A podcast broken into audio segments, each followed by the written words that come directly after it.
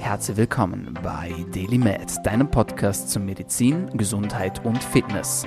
Du bist hier, weil du daran glaubst, dass Gesundheit das Wichtigste ist und sich durch deine täglichen Aktionen und Gedanken positiv beeinflussen lässt. Meine Freunde, herzlich willkommen zurück zur Show. Mein Name ist Dominik Klug und dieser Podcast soll dir dabei helfen, länger, besser und gesünder zu leben. Dafür haben wir auf wöchentlicher Frequenz Gesundheitsexpertinnen und Experten bei uns zu Gast und sprechen über alle möglichen Themen, damit wir dir schlussendlich helfen können, besser, gesünder und länger zu leben. Denn das wollen wir hier. Wenn du zum ersten Mal mit dabei bist, dann sage ich nochmal herzlich willkommen. Du kennst den Deal noch nicht. Was ist der Deal? Der Deal ist, für jede Episode, die dir gefällt, sollst du uns einen Freund oder eine Freundin zur Show bringen. Wie du das machst, das überlassen wir ganz dir. Du kannst uns taggen, du kannst liken, kommentieren, uns ein Feedback schreiben, uns eine Rezension schreiben oder einfach, wenn das Thema Gesundheit aufploppt, sagen, hey, da gibt es doch Daily Matt, diesen Podcast. Hör da mal rein. Das zum Housekeeping sozusagen. Und jetzt habe ich wieder einen Gast bei mir, der war schon oft da. Ich glaube, er war schon ja, am, am häufigsten hier von allen Gästen, die wir heute hatten. Aber jetzt haben wir mal so eine schöpferische Pause eingelegt, sozusagen. Aber ganz ohne ihn geht es halt doch nicht. Nicht bei mir und auch nicht bei DailyMed. Und deswegen sage ich jetzt herzlich willkommen, Dr. Timo Osterhaus. Ja, Hallöchen, einen wunderschönen guten Tag. Erstmal vielen Dank für diese epische, epochenhafte Einleitung gefühlt. Ähm, ja, ich freue mich wieder hier zu sein. Ist wirklich schon lange her. Ich glaube, das letzte Mal war so vor boah, keine Ahnung, ich weiß schon, kann mich schon gar nicht mal daran erinnern, wann es das letzte Mal war. Ist es auf jeden Fall schon was länger her. Ich glaube, so Migräne oder so war das letzte Thema oder so ähnlich. Und ähm, ja, ich freue mich drauf. Absolut, die Freude ist ganz meinerseits. Lieber Timo, bei dir hat sich auch einiges getan, äh, seit wir uns das letzte Mal gehört haben. Mittlerweile auch offiziell sozusagen das Medizinstudium auch abgeschlossen. Ja, Und, nee, ich glaube nicht. Ich glaube, das war noch offen. Also so oder so, der, das war noch nicht official sozusagen oder so. Und du hast ja mittlerweile mit der Athletics Academy große Wurzeln geschlagen im Gesundheitsbereich und äh, bildest da sehr erfolgreich Health Coaches aus. Ich durfte ja auch ja, in deiner Ausbildung sozusagen genießen. Mittlerweile selber unterrichten sogar, ne? Absolut. Das darf man ja nicht vernachlässigen. Das auch, das ehrt mich natürlich auch sehr, dass ich mittlerweile auch Teil von deiner Akademie bin und ja, kann man nur weiterempfehlen. Timo, ich möchte heute mit dir über ein Thema sprechen, das passt ganz gut auch zu deiner Themenwoche gerade. Du machst immer Themenwochen auf Instagram, was ich sehr, sehr cool finde. Und ich möchte heute mit dir über das Thema Vergiftung und Entgiftung sprechen, weil es immer wieder mal so Thema ist, weil immer wieder Fragen dazu kommen und weil es etwas ist, was wir tatsächlich bis heute noch nicht gecovert hatten. Und ich würde einfach mal damit beginnen, dass ich die Frage was ist eigentlich eine Vergiftung? Was kann man sich darunter vorstellen? Weil eigentlich ist ja alles Gift. Wenn ich zu viel Wasser trinke, dann kann ich mich ja auch mit Wasser vergiften. Was ist eine Vergiftung? Ja, grundsätzlich erstmal richtig. Also die Dosis macht immer das Gift. Ne? Das ist ja so ein bisschen egal. Schlangengift ganz wenig, macht nichts. Wasser ganz viel, würde ich auch umbringen. Und grundlegend ist eine Vergiftung immer einfach zu viel von irgendetwas. Wovon jetzt ähm, ist erstmal sagt das Wort Vergiftung ja nicht. Ähm, von daher ist es sehr, sehr, sehr überbegrifflich, wenn man es so betrachten würde. Vergiftung ähm, ist erstmal zu viel von irgendetwas.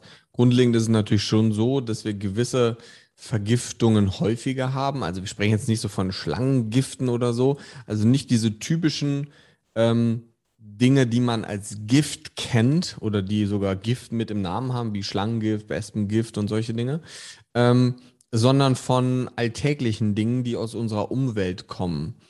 Und ähm, da ist es einfach so, dass unser Grundsystem, also der menschliche Körper, normalerweise so geschaffen ist, dass er gewisse Dinge in unser System hereinlässt, je nachdem, wie viele davon in unserer Umwelt vorkommen.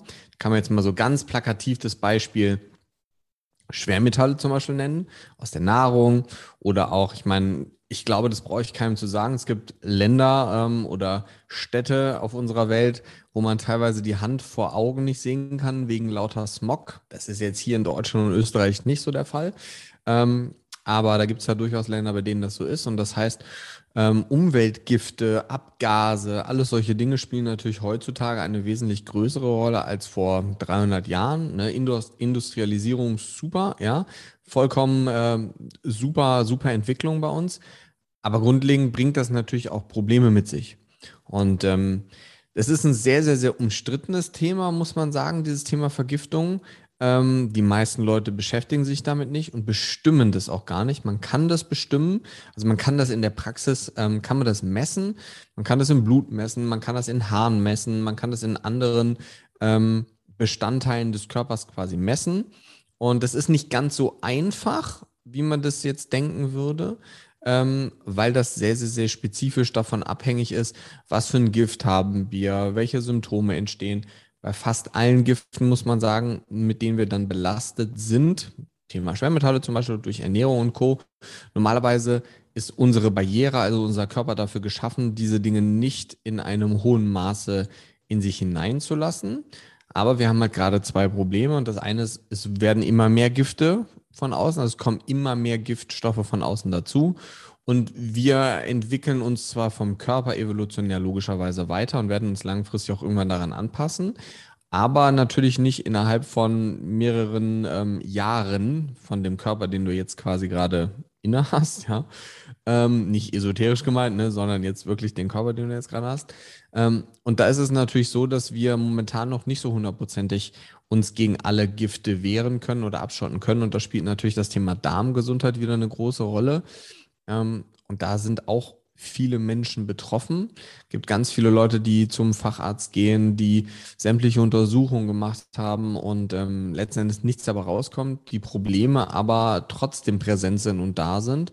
Und ähm, da ist halt dann einfach eine größere Pforte für Giftstoffe in, ähm, in unser System herein. Ne? Und klar, logisch, wenn halt mehr von außen kommt, und wir uns nicht dagegen wappnen können, unsere Mauer nicht wirklich stabil genug ist, dann kommen halt diese Dinge ungefiltert ins System rein. Und das macht dann eine Vergiftung. Bleiben wir vielleicht gerade bei dem Thema Ernährung und Vergiftung, die mit der Ernährung zusammenhängt. Was für Stoffe bzw. was für Lebensmittel sind da vor allem zu nennen? Auf welche Lebensmittel sollte man achten, dass man sie nicht im, Überkons also nicht im Überkonsum konsumiert? Also grundlegend kann man ganz klar sagen Fisch. Ähm, also Fisch ist so vor allem Thunfisch. Thunfisch sehr, sehr, sehr viel Quecksilber mittlerweile. Klar, und das ist ganz wichtig, glaube ich, das jetzt dazu zu sagen, weil sonst denken jetzt alle wieder so, oh mein Gott, Fisch darf ich nicht essen. Das habe ich jetzt keiner gesagt von uns. Ne? Ähm, nur übermäßiger Konsum, wie übermäßiger Konsum von allem. Wir haben einfach heutzutage ähm, eine große Schwermetallbelastung ähm, in unseren Gewässern. Und da ist es einfach so, dass gerade Thunfisch sehr ähm, vergiftet oder belastet ist mit Schwermetallen. Und wenn wir den häufig zu uns nehmen ähm, und den auch nicht, ich sage jetzt mal richtig garen, das heißt das Ganze auch noch roh zu uns nehmen und so. Ich bin auch ein riesen Sushi-Fan, ja, absolut. Ähm, aber es geht halt auch nicht darum, das nie zu essen, sondern das jetzt nicht jede Woche zu essen. Ne? Und ähm, grundlegend haben Fisch natürlich sehr, sehr viele positive Dinge wie Omega-3 zum Beispiel. Ähm, aber deswegen ist es auch nicht die Lösung zu sagen, man isst jetzt jeden Tag Fisch, weil dann kriegt man eben dieses Schwermetallproblem. Grundlegend kann man aber nicht immer hundertprozentig sagen, wo in welcher ähm, Lebensmittel oder in welcher ähm, Lebensmittelgruppe, ähm, also sei es jetzt Kohlenhydrate, Eiweiße, Fette, Fleisch, Fisch und so, ähm, was genau dort drin ist, beziehungsweise wo jetzt mehr Belastung stattfindet. Ähm, und ich will auch nicht sagen, Bio ist grundlegend besser als alles andere. Aber es ist natürlich schon so, dass wir gerade durch diese Qualitäts- und Gütesiegel wie Bio und Demeter zum Beispiel dafür sorgen können, dass wir grundlegend eine bessere Reifung mit weniger Pestiziden und Co. Guckt einer Glyphosat zum Beispiel an. Ich weiß jetzt nicht ganz genau wann, aber ich meine 2025 oder irgendwie so muss es, soll es aus der Landwirtschaft verschwinden. Ähm, bis dahin ist aber auch noch 2025, dauert ja noch ein bisschen. Ähm, kann auch sein, dass es früher ist, will ich mich jetzt gar nicht drauf festlegen, ähm, aber es soll auf jeden Fall irgendwann verschwinden. Ähm, und das sind natürlich alles Dinge, Pestizide, die in unserem System wieder Schaden anrichten und dann die Pforte öffnen. Grundlegend ist Fisch so mit das Belastetste. Wir haben aber natürlich auch die Problematik, ähm, Leute, die jetzt extrem viel Reis essen. In Reis kann Arsen drin sein. Das hängt aber auch immer davon ab, was für eine Qualität man da zu sich nimmt. Ja, und deswegen kann ich immer nur predigen, dass man natürlich Dinge schon im Discounter kaufen kann und auch gefrorenes Gemüse zum Beispiel essen kann, was teilweise ja schockgefroren ist, mehr Vitamine und Nährstoffe hat. Aber dass man wirklich, ja, wie willst du sagen, einen Fokus auf gute Ernährung legen solltet, klar, aber vor allem auf die Auswahl von qualitativ hochwertigen Lebensmitteln. Und dieser Trend geht ja mittlerweile einfach immer dahin, hier Makros, da Mikros und weiß ich nicht, dass auf die Qualität so gar kein Wert gelegt wird, sondern da ist eine Paprika gleich eine Paprika oder eine Kiwi gleich eine Kiwi. Und das ist eben nicht so, muss man sagen. Gehen wir mal davon aus, ich bin ein riesen Fischfan und ich möchte aber unbedingt Fisch essen und ich möchte meinen Körper auch mit diesen wertvollen Nährstoffen versorgen, möchte aber gleichzeitig auch einer Schwermetallbelastung vorbeugen. Kannst du uns ein bisschen eine genauere, ich möchte jetzt nicht sagen Empfehlung, aber einen Vorschlag geben, so einmal in der Woche Fisch, zweimal in der Woche Fisch? Wenn ja, du hast schon gesagt, Thunfisch dann eher nicht. Falls ich doch Thunfisch essen möchte, dann eher kochen oder garen oder was ist am besten? Also grundlegend ist es schon so, ähm, man kann natürlich Fisch essen, mache ich auch. Ja, wenn sollte man schon auf eine gute Quelle zurückgreifen, sowas wie Alaska, ähm, Bio-Lachs zum Beispiel wäre wieder was, was definitiv weniger belastet ist als jetzt das, was du so im Discounter in der Tiefkühltheke zum Beispiel kaufst. Ähm, da würde ich schon bewusst darauf achten, Fisch ist sehr teuer, wenn er gut ist. Also so für zwei vernünftige Lachsfilets zahlt man schon mal einen Zehner. Ähm, und das muss man sich halt dann gut überlegen, ob man das ähm, ob man das möchte. Grundlegend ja, auf jeden Fall. Ein bis zweimal die Woche kann man das auf jeden Fall machen. Das hängt aber individuell davon ab, wie gut dein Verdauungssystem funktioniert, wie gut deine Barriere intakt ist. Wenn sie durchlässiger ist, das hängt wieder mit Entzündungsfaktoren und Co. zusammen. Das ist dann individuell davon abhängig, was man für jemanden hat. Grundsätzlich würde ich aber jedem dazu empfehlen, Omega-3 zu supplementieren. Das heißt, auf ein, ein Produkt zurückzugreifen, was Schwermetall gereinigt ist, wo du eben die guten Dinge bekommst aus dem Omega-3, also EPA und DHA, ähm, aber halt diese Schwermetalle nicht aufnimmst.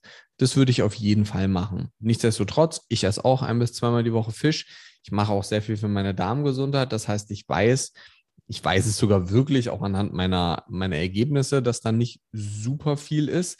Da ist schon was, weil ich glaube, grundsätzlich muss man immer unterscheiden zwischen, ähm, ist das Ziel immer alles perfekt zu haben oder dass man gar keine Giftstoffe in sich hat? Ja, also bei Giftstoffen ist natürlich schon, je weniger, desto besser. Aber ich denke schon, dass der Körper sich auch an gewisse Dinge adaptiert und auch gerade ähm, Giftstoffe einen gewissen Stress auslösen, durch den der Körper wächst und besser wird. Ja, ob man das jetzt exponentiell steigern sollte, sei mal dahingestellt. Nein, sollte man natürlich nicht. Ähm, aber grundlegend kann man schon sagen, dass ein bis zweimal die Woche, ich kenne da jetzt aber kein passendes Review zu, was zeigt, innerhalb, wenn du zweimal die Woche Fisch isst, dann steigt dein Anteil von Quecksilber oder weiß ich nicht was so oder so hoch ähm, wenn du es einmal die Woche machst, so oder so. Aber allein rein aus der Erfahrung her, es gab vor neun, acht oder neun Jahren mal eine größere Studie dazu und da haben die Leute einmal Fisch in der Woche gegessen. War aber auch unterschiedlicher Fisch. Also nicht so richtig aussagekräftig wieder, muss man sagen. Ähm, und da, wie gesagt, Qualität vor Quantität. Ne, Quantität versuchen einzuschränken, nicht ganz so viel zu nehmen, aber sich auch einfach damit zu beschäftigen, wie funktioniert das Magen-Darm-System? Funktioniert das gut? Funktioniert das nicht? Was man theoretisch sonst auch machen könnte, ist man, ähm, dass man dafür sorgt, dass man gerade, wenn man solche Dinge in vermehrter Menge zu sich nimmt, dass man dann gleichzeitig etwas zu sich nimmt, was zum Beispiel Gifte im Darm bindet, damit man sie nicht aufnimmt. Das wäre zum Beispiel auch eine Möglichkeit. Ne? Könnte man also gleichzeitig Giftbinder in Anführungsstrichen als Supplement oder sowas dazu nehmen, um dafür zu sorgen, dass diese Dinge nicht vermehrt aufgenommen werden. Grundlegend muss man aber auch sagen, ähm, ich würde schon versuchen, den Hauptfokus, wenn es um das Thema Vergiftung geht, auf den Darm zu legen, weil das nun mal die Pforte ist, wo wir das Ganze aufnehmen. Jetzt sei mal vorausgesetzt, dass man natürlich keine Kosmetika und sowas benutzt. Wenn du dir jetzt den ganzen Tag quecksilbergetunkte Creme ins Gesicht haust, dann ist der Darm wahrscheinlich nicht, nicht die größte Baustelle, sondern die Creme vielleicht. Und da kann man zum Beispiel ganz einfach ähm, sich eine App runterladen, ich weiß gar nicht, wie sie alle heißen, ToxFox und so. Klar ist das auch wieder nicht hundertprozentig perfekt, weil da nur auf bestimmte Substanzen gescreent wird, nicht auf die Menge von diesen Substanzen, ja. Ähm, und da muss man schon sagen, geringe Dosen sind teilweise zu vernachlässigen, hängt aber auch von der Dosis dann ab ähm, oder auch von dem, von dem Substrat oder von dem, von dem Giftstoff dann letzten Endes ab. Man muss aber sagen, das meiste macht schon der Darm aus. Und da muss man halt einfach einen Fokus drauf legen und da ist gesunde Ernährung wieder das Allerwichtigste und Entzündung versuchen runterzufahren. Ja, ganz wichtiger Input. Jetzt bin ich jemand, ich esse nicht nur gerne Fisch, sondern ich liebe auch Reis. Wie ist es beim Reis? Äh, weißer Reis besser wie brauner Reis, roter Reis? Wenn ich ihn koche, dann eher überkochen, vorher waschen den Reis? Was würdest du tun? Das ist eine grundlegend gute Frage. Also man kann natürlich so Reis einweichen, das könnte man. Ob das jetzt dem Arsengehalt hilft, hm, weiß ich ehrlich gesagt nicht, glaube ich tatsächlich aber eher nicht. Ähm, ja, die Dosis macht da das Gift. Ne? Einmal die Woche, zweimal die Woche Reis ist was anderes, als jeden Tag Reis zu essen. Grundlegend mal fernab von Giftstoffen macht es so oder so, sind die Kohlenhydratquellen zu rotieren. Ähm, und wir haben nicht nur in Reis Dinge wie Prolamine zum Beispiel drin, sondern auch in Haferflocken und in anderen stärkehaltigen Kohlenhydratquellen. Prolamine sind ähnlich wie Gluten und Gliadin, kann man sich vorstellen. Nicht genauso, aber so ähnlich, ja, und wirken auch ähnlich. Ähm, ich meine, das Prolamin in Reis heißt Orizin oder so ähnlich. Ähm, und diese Prolamine machen eben auch eine Problematik im Darm. Das heißt, grundlegend fernab, egal ob da jetzt ganz viel Arsen drin ist oder nicht, ähm, ist es so oder so so, dass zu viel Reis den Darm auch wieder schädigen kann. Betonung liegt auf kann, muss nicht. Ja, jeder reagiert individuell auf Dinge. Ähm, aber wenn ich eine Problematik habe mit Autoimmunerkrankung, grundlegend mit, es ist alles untersucht worden, aber es ist nicht so wirklich herausgefunden, wo mein Energiemangel, wo meine hormonellen Probleme herkommen und es existiert keine wirkliche Grunderkrankung, sollte man an solche Dinge definitiv denken. Jetzt haben wir über Lebensmittel gesprochen, da müssen wir fast auch über das Thema Wasser sprechen. Wie ist da dein Take dazu? Weil manche sagen, jetzt gerade bei uns in Österreich, ja so, das Wasser bei uns, das ist top das kann man trinken. Klar kann man das trinken. Die Frage ist, wie lange. ähm, wie ist da dein Take dazu? Sollte eine zusätzliche Filterung in jeden Haushalt? Ich weiß, es ist regional sehr unterschiedlich. Auch bei uns in Österreich, zum Beispiel bei mir, in meiner Region ist das Wasser sehr kalkhaltig. Also wenn ich, wenn ich da nicht abwische in der Küche, dann habe ich richtige Kalkpfropfen mit der Zeit drinnen. Was sagst du da dazu? Sollte man gerade auch bei kalkhaltigem Wasser da was dagegen unternehmen? Oder nee, sagst du, braucht es nicht? Also Kalk ist jetzt natürlich nochmal was anderes als Schwermetalle. Ne? Kalk ist ja so eine, ähm, eine chemische Verbindung, Calciumcarbonat vom Prinzip her, ähm, also eine Mischung aus Calcium und ähm, Kohlenstoff und Sauerstoff. Ähm, da ist es schon so, dass wenn du das natürlich in übermäßigem Maße zu dir nimmst, ist das natürlich auch jetzt nicht unbedingt super genial. So, ja. Ähm, das heißt, wenn man sehr kalkhaltiges Wasser hat, würde ich das grundlegend filtern. Das liegt aber dann auch einfach daran, dass du das, oder das könntest du ganz einfach, wenn du das jetzt nur um, ähm, um äh, Kalk geht, könntest du das theoretisch auch mit so einem ganz einfachen Filtersystem, was du dir auf den Tisch stellst oder dran montierst, ähm, mit rausfiltern, wenn es nur um Kalk gehen würde. Ja? Grundlegend muss man schon sagen, dass man sieht, und da sieht man ganz klar eine Korrelation, dass Leute, die sehr, sehr, sehr, sehr viel Leitungswasser trinken, und ich habe einige davon in der Praxis, ähm, ist die Korrelation, also der Zusammenhang, ich sage jetzt bewusst nicht die Ursache, sondern der Zusammenhang, ähm, sehr hoch, dass diese Leute ein sehr großes Problem mit Schwermetallen ähm, im System haben. So, das hängt natürlich, ist dann wieder so ein multifaktorieller Komplex. Das heißt, es kann wieder auch mit dem Darm zusammenhängen. Was wird aufgenommen, was nicht? Dann hast du eben schon gesagt, regional sehr unterschiedlich, wie die Wasserqualität ist, wo ist welches Wasser, äh, wo ist welches ähm, Schwermetall mit drin. Die Rohre, ja, also grundlegend ist es ja auch so, ich habe mir vor, ich glaube, vor knapp anderthalb Monaten ein Filtersystem in die Praxis einbauen lassen und einen kompletten Filter, ähm, also eine komplette Osmoseanlage sogar bei mir hier zu Hause. Osmoseanlage filtert wirklich alles raus, was da drin ist, aber halt auch alle Mineralstoffe. Das heißt, du kriegst wirklich nur Wasser am Ende. Ähm, kann man jetzt für oder wieder, ne? also alle Mineralstoffe sind dann auch weg. Deswegen ich häufiger mein Wasser, wenn ich es hier trinke, selber mineralisiere, ja, also mit Nährstoffen. Ähm, in der Praxis habe ich eine Aktivkohleanlage, die filtert 79, nee, 97, noch was Prozent aller Dinge raus und so zwei Prozent bleiben drin. Ich denke, das ist vernachlässigbar, diese zwei Prozent am Ende. Ähm, grundlegend muss man aber schon sagen, dass das Leitungswasser sehr, sehr, sehr stark erstmal von der Region abhängt, aber auch davon, in was für einem Haus man wohnt. Und ich, für mich war zum Beispiel damals die Frage vor zwei Monaten, da meinte der Heizungsbauer, ähm, das ist mein Onkel, der meint, ja, Timo, wir machen das super, brauchst du das nicht hier in die Spüle und in den Unterschrank einbauen, wir machen das unten an die, an die, ähm, an den zentralen Wasseranschluss. Da meine ich, ja, das bringt ja überhaupt nichts. Und da meint er, wie, das bringt nichts. Das ist doch super. Da meine ich, ja, und die Rohre vom Keller bis in, äh, in die Küche und so, dann hätte ich zwar überall gefiltertes Wasser gehabt, aber das hätte mir theoretisch dann gar nichts gebracht, weil das ganze Rohrsystem wäre ja noch da gewesen. Und wenn du in einem Haus oder in einer Wohnung wohnst, wo die Rohre älter sind, ähm, ist immer so die Frage, was ist da, was ist da nicht. Ganz einfach messen. Man kann das messen. Ja, es gibt Firmen, die zu dir rauskommen, die die Wasserqualität bei dir zu Hause messen. Das ist gar nicht so teuer. Also es kostet in der Regel weniger als 100 Euro. Ähm, testen lassen und danach kann man ganz genau sagen, was da drin ist und ob es sich lohnt, einen Wasserfilter einzusetzen oder nicht. So ein Filter, ein vernünftiger, kostet dann aber schon vierstellig. Ne? Also kostet dann schon so 1500 Euro oder sowas. Ähm, und da muss man sich halt einfach ganz klar überlegen, ob das für einen relevant ist, ob man das möchte oder nicht. Ich kann es eigentlich, oder was heißt eigentlich, lassen wir das eigentlich weg. Ich kann es nur wärmstens empfehlen, weil das schon eine große Quelle ist, wenn man viel Leitungswasser trinkt, wo wir diese Giftstoffe oder Schwermetalle zu uns nehmen könnten. Ja. In dem Sinne, ähm, Prost, ne? trinke ich mal einen Schluck Wasser. Auf jeden Fall hochinteressant. Ganz anderes Thema, aber nicht weniger relevant. Thema Medikamente. Ich werfe jetzt mal so bewusst den Begriff Pille in den Raum. Welche Erfahrung hast du da gemacht in der Praxis? Was sieht man bei Frauen, die zum Beispiel sehr, sehr viele Jahre die Pille auch genommen haben oder auch andere Medikamente genommen haben? Ja, also grundlegend ist es natürlich dieses Thema Pille ist immer so ein Nutzen-Risiko abwägen. Ne? Es gibt ja viele.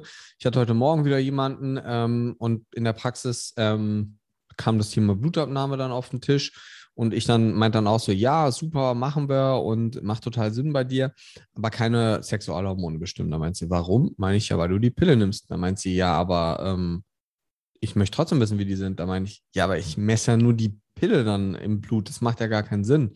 Ähm, und grundlegend ist es so, man muss sagen, langfristig gesehen hat die Pille natürlich einen Nutzen.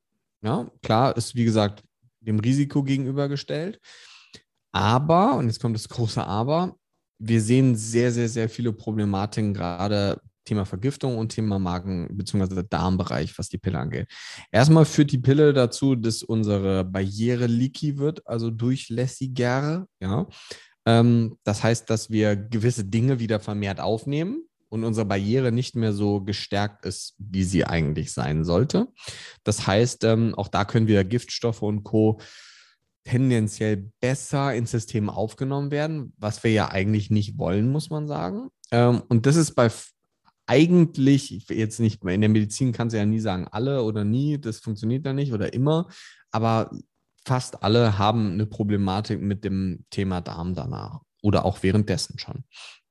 Und da ist es logischerweise so, wenn das Problem aufkommt, ähm, nimmst du über die Ernährung mehr Dinge zu dir. Mal abgesehen davon, dass die Pille dazu führt, dass wir in einen chronischen Magnesium- und B-Vitaminmangel reingeraten. Ähm, das heißt, jeder, der die Pille nimmt, wird irgendwann einen B-Vitaminmangel und Magnesiummangel bekommen, weil diese Nährstoffe vermehrt verbraucht werden. Und das sind Nährstoffe, die wir zum Beispiel auch zum Entgiften brauchen. Ja, also für die Leber. So B6 zum Beispiel, Magnesium, das sind wichtige Dinge für die Entgiftung. Und wenn wir da einen Mangel haben, funktioniert die Entgiftung wieder nicht. Das heißt, wir haben so einen sich selber anfeuernden Circulus viciosus, also einen Teufelskreis. Ähm, und das führt letztendlich dazu, dass mehr Dinge aufgenommen werden und weniger werden ausgeschieden.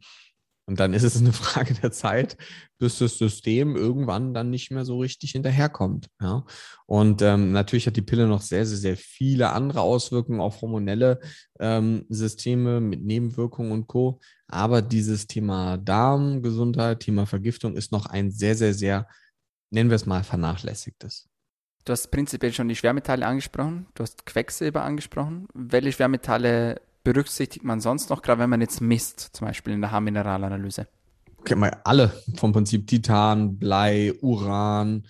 Ähm, also wirklich, das sind dann irgendwie am Ende, hängt natürlich auch wieder ab, wo man es macht, sind dann 10, 15 verschiedene Metalle, Nickel, also wirklich alles kannst du letzten Endes ähm, dir im System angucken. Kupfer, ja, Aluminium, und da ist es sehr individuell, wer zu welchem Schwermetall neigt. Grundlegend muss man sagen, das, was schon so am häufigsten vorkommt, eigentlich vor allem so in der statistischen Auswertung einer Haaranalyse. Haaranalyse ist ja nichts, was man so absolut auswertet. Also geht ja nicht darum, dass man so eine Auswertung der Haare macht und dann sagt, ah, guck mal, da ist Blei hoch, da ist Nickel hoch und da ist Quecksilber hoch, sondern man schaut sich die Verhältnisse an. Das ist also eine statistische Auswertung so einer Haaranalyse.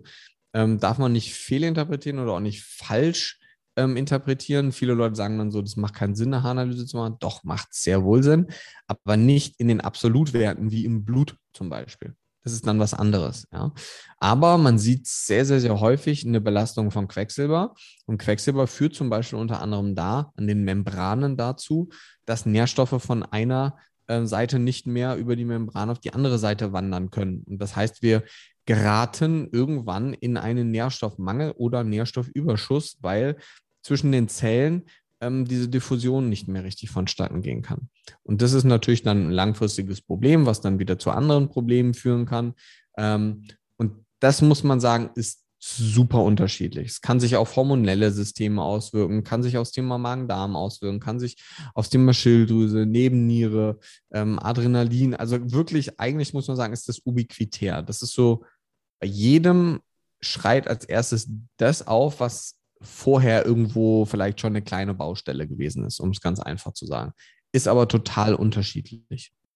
Was kann man im Blut messen? Wenn ich mir keine Haarmineralanalyse machen möchte, was kann man sich im Blut anschauen für Werte?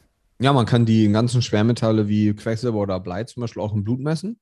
Ne, kann man einfach auf dem, auf dem Laborbogen äh, mit ankreuzen, kann man messen ist eine Möglichkeit.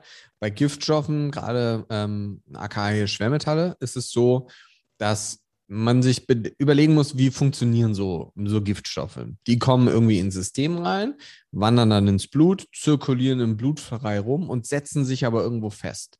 Die reagieren dann mit anderen Substanzen, also wie zum Beispiel Magnesium. Also es reagiert jetzt nicht mit Magnesium, aber Magnesium gibt es ja verschiedene Formen, Magnesiumtrionat, Magnesiumbisglycinat. Und genauso ist es so, dass Quecksilber zum Beispiel sich mit anderen Stoffen zusammenlagert.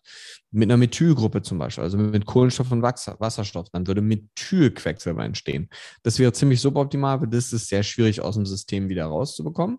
Ähm, aber es gibt tausend andere Formen, die entstehen und die kann man messen, indem man dann Quecksilber misst.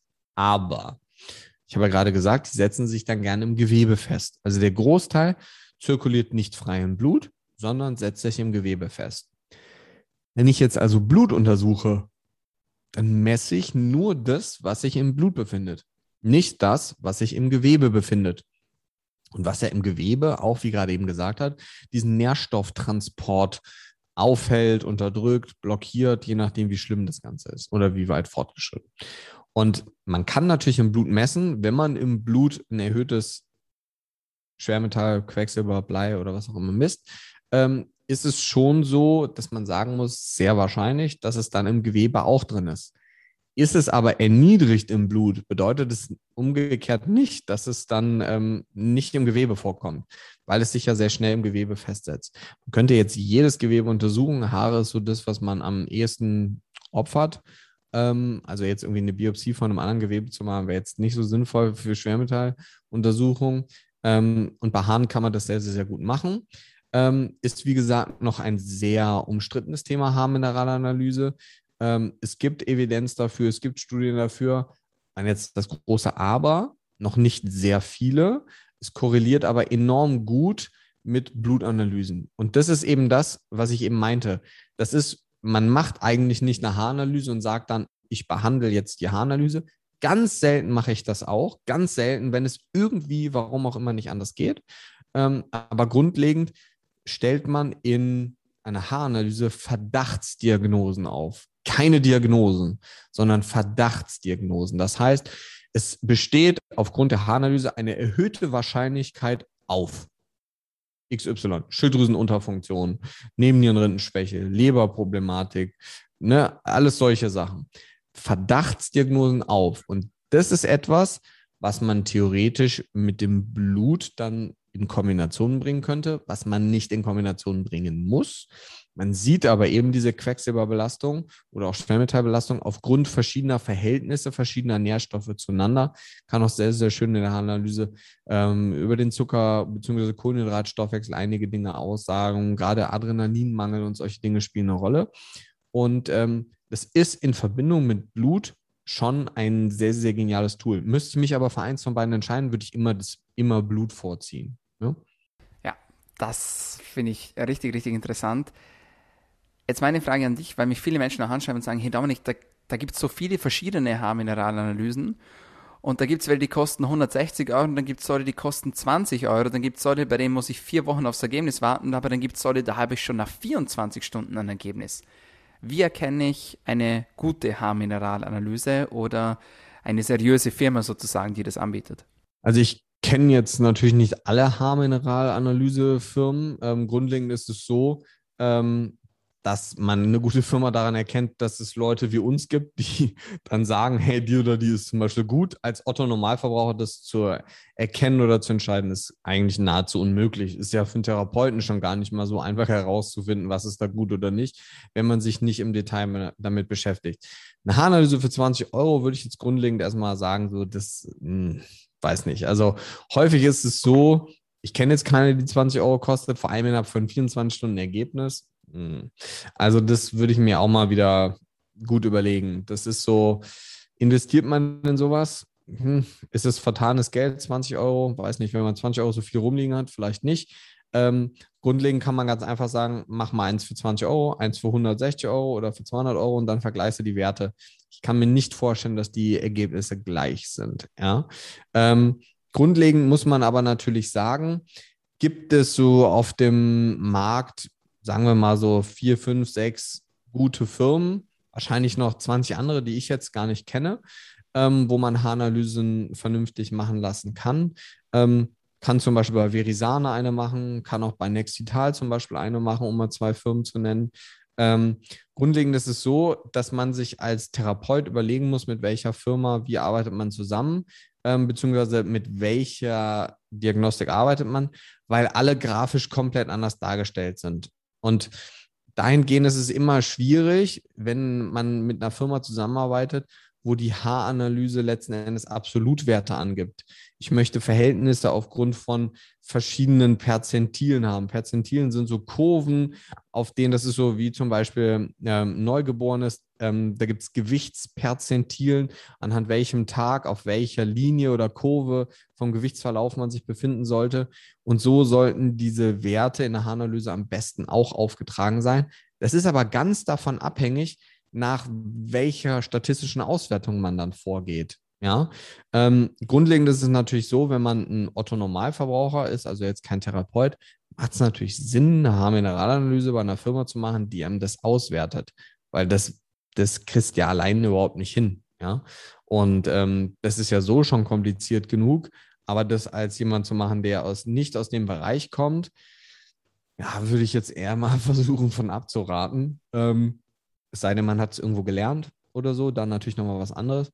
Aber grundlegend so um die 200 Euro ist schon ein Preis, den man ähm, dafür gut rechtfertigen kann und den eigentlich auch so die gängigen, guten, bekannten Firmen ähm, dafür nehmen. So 190, 100, 200 Euro, irgendwie sowas ungefähr. Jetzt angenommen, ich mache eine Haarmineralanalyse und ich habe eine Schwermetallvergiftung. Sagen wir zum Beispiel Quecksilber. Welche Möglichkeiten habe ich? Würdest du eher vorschlagen, das mit Infusion auszuleiten? Würdest du das mit Supplement, also oral ausleiten? Was für Optionen gibt es? Also grundlegend ist es natürlich, gibt es jetzt so mehrere Schritte. Der erste Schritt ist natürlich herauszufinden, wo kommt das Ganze her.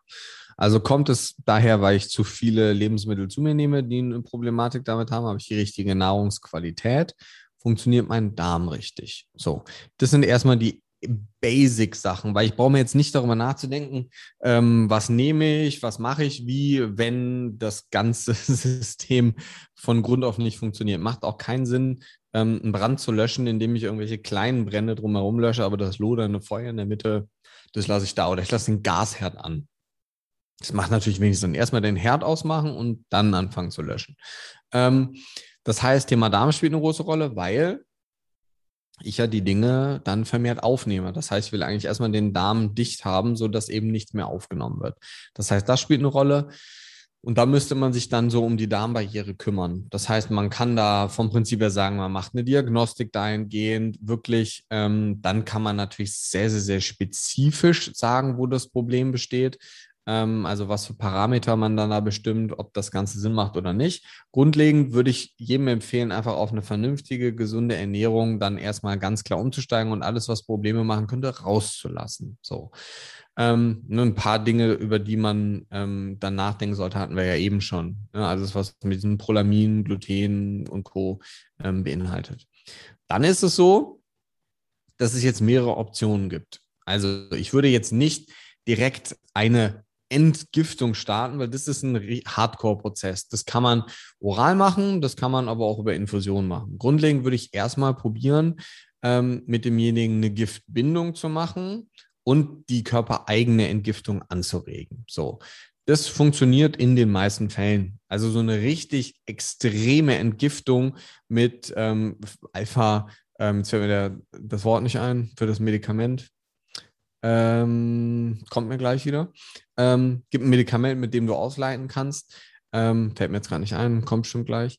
Ähm, das würde ich jetzt nicht direkt zum Anfang machen, sondern ich würde erstmal dafür sorgen, Alpha-Liponsäure, ha, das ist, das ist das Medikament, was ich meine. Ähm, ich würde erstmal versuchen, Gifte im Darm zu binden über verschiedene Substanzen und gleichzeitig, beziehungsweise ein bisschen später, damit anfangen, meine Entgiftung vom Körper, also meine Leber, quasi mehr Nährstoffe und Substanzen zu geben, dass der Körper schneller und potenter und besser entgiften kann. Wichtig ist aber, dass ich eben Giftbinder vorgebe. Das heißt, nur ein einfacher Cocktail zum Beispiel gibt verschiedene, das ist jetzt so ein bisschen davon abhängig, was für eine Belastung mit Nährstoffen man hat. Grundlegend kann man sehr gut mit Activumin und Ceobent arbeiten. Ähm, das sind zwei Giftbindesubstanzen. Das eine ist eine Kapsel, das andere ist ein Pulver. Ähm, kann man theoretisch aber auch die Kapseln aufmachen, alles zusammen in so einen Shaker kippen. Könnte aber auch das Activumin einfach als Kapsel immer zur Mahlzeit nehmen, weil das die Gifte von außen quasi blockiert.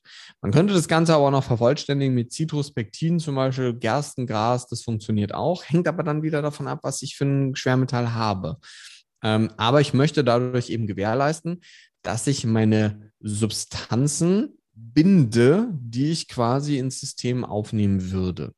Und dann ist wichtig, dass wenn ich das mache, dass ich danach dann anfange mit der Entgiftung, beziehungsweise Entgiftung ist immer so ein weit, ne, das ist ja, ich habe eben gesagt, ich würde nicht entgiften, sondern ich meine jetzt meine Entgiftung anzuregen vom Körper. Das heißt, ähm, ich würde Nährstoffe auffüllen. Das heißt, das ist wieder individuell davon abhängig, was Besteht ein Mangel? Besteht kein Mangel? B-Vitamine, Magnesium, Zink, was für ein Mangel besteht? Den Mangel würde ich ausgleichen.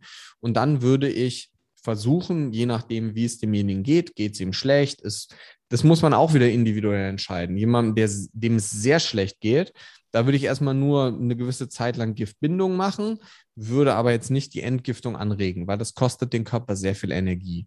Grundlegend ist es dann aber so, dass man zum Beispiel mit Taurin und Mariendistel und all solchen Dingen, nachdem man die Nährstoffspeicher aufgefüllt hat, könnte man eben dann mit Mariendistel und Taurin zum Beispiel ähm, die Entgiftung anregen. Ne? Ich habe da jetzt gerade, du hast es eben angesprochen, in der Themenwoche, ich glaube, gestern war es ein Post gemacht, welche Nährstoffe, welche Entgiftungsphase in der Leber relevant sind.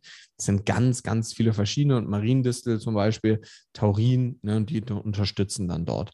Ganz wichtig aber an dieser Stelle ist, dass man das nicht einfach so auf gut Glück macht, so, sondern man sollte schon einen Plan dahinter haben, weil so, man kann sich auch ganz gerne damit mal abschießen. Also abschießen im Sinne von, dass es einem schlechter geht und man müde wird und Konzentrationsprobleme, also alles, was dadurch, dass ich dann die falsche Leberphase aktiviere, stauen sich die Gifte in meiner Leber nur an und ich kriege sie aber nicht aus dem System raus. Ähm, und da muss man das ganze Grundsystem erstmal stärken und eben sehen, wie das System funktioniert. Und dieses Grundsystem stärken, das funktioniert zum Beispiel sehr gut über Infusion, weil Infusion nicht davon abhängig ist, dass die ganzen Dinge im Magen-Darm-Trakt überhaupt richtig aufgenommen werden. Und, und das ist jetzt, und das ist ganz wichtig, diese ganzen Giftbinder, Activumin, Ziobent, die binden natürlich nicht nur Gifte. die binden natürlich auch andere Sachen. Das heißt, wenn ich jetzt ganz viel Magnesium nehme oder so, wird auch ein Teil der Nahrungsergänzungsmittel oder der Nährstoffe von den Giftbindern auch gebunden. Ja, das muss ich beachten oder das muss ich im Hinterkopf behalten. Grundlegend ist das nicht schlimm. Das passiert halt, das ist halt so. Ähm, aber man muss das natürlich beachten und dann natürlich überlegen, nachmessen, gucken, haben sich die Nährstoffspeicher gefüllt oder nicht. Wenn nicht, brauche ich eine höhere Dosierung, muss ich das Verhältnis ähm, Giftbindung und Supplemente irgendwie anpassen, muss das anders sein. Ich, wie gesagt, arbeite sehr gerne mit Infusionen, das funktioniert sehr gut, ist vollkommen unabhängig von diesem ganzen System, hängt aber natürlich davon ab, wie oft man jemanden sieht. Und da muss man sagen, je häufiger, also jetzt nicht jeden, jeden Tag, ne, aber so einmal wöchentlich, muss man sagen, funktioniert da aus der Erfahrung sehr, sehr, sehr gut. Perfekt, das war eine sehr, sehr ausführliche Antwort und ja, bringt sehr viele auch weiter. Das ist schon gesagt, wichtig, nicht selber anfangen rund zum Doktern, sondern bitte sucht euch jemanden, der sich auch mit den Dingen beschäftigt und der euch da einen Plan machen kann und der da euch einfach auch gut begleiten kann. Gesundheitsexperten, Gesundheitsexpertin, aber nicht selber anfangen rund zu doktern. Das finde ich auch ganz, ganz wichtig. Timo, wo kann man dich online finden? Wo findet man die Akademie? Wo kann man mehr von dir und deinem Content bekommen? Überall, wo man äh, den komisch geschriebenen Vornamen eingibt, wahrscheinlich. Ähm, also T-H-I-E-M-O. Grundlegend, ich bin sehr aktiv auf Instagram. Der YouTube-Kanal wächst auch fleißig. Ähm, da gibt es natürlich auch viele Videos zu dem, ähm, zu dem Thema. Ähm, die Akademie, die Mathletics Academy, findet man unter mathletics-academy.de. Das heißt, wenn man sich da ähm, das Ganze näher anschauen möchte, wenn man sich in dem Bereich ausbilden lassen möchte, im Gesundheitsbereich ähm, beziehungsweise in ganzheitlicher Gesundheit, auch wenn ich den Begriff nicht mehr so gerne mag, weil den gefühlt irgendwie alle benutzen ähm, und keiner so richtig weiß, was es eigentlich bedeutet.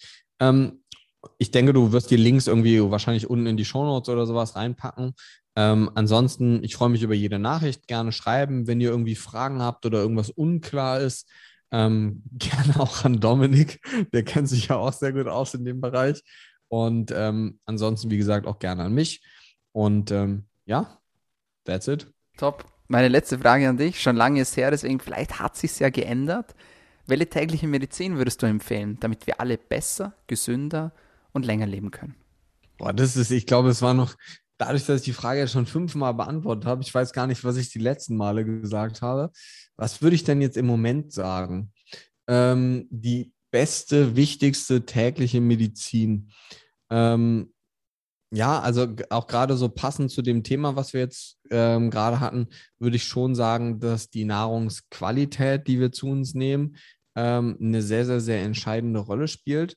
Ähm, wenn man sich die anderen Folgen anhört, dann haben wir jetzt in Summe wahrscheinlich fünf unterschiedliche Dinge, die dann wahrscheinlich so das Gesamtkonstrukt ausmachen.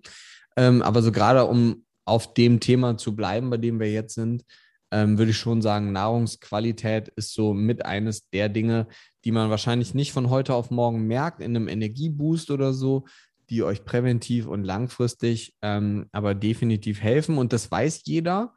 Ähm, aber die wenigsten beherzigen es, die wenigsten ähm, hören da auf sich oder auf das, was sie schon wissen.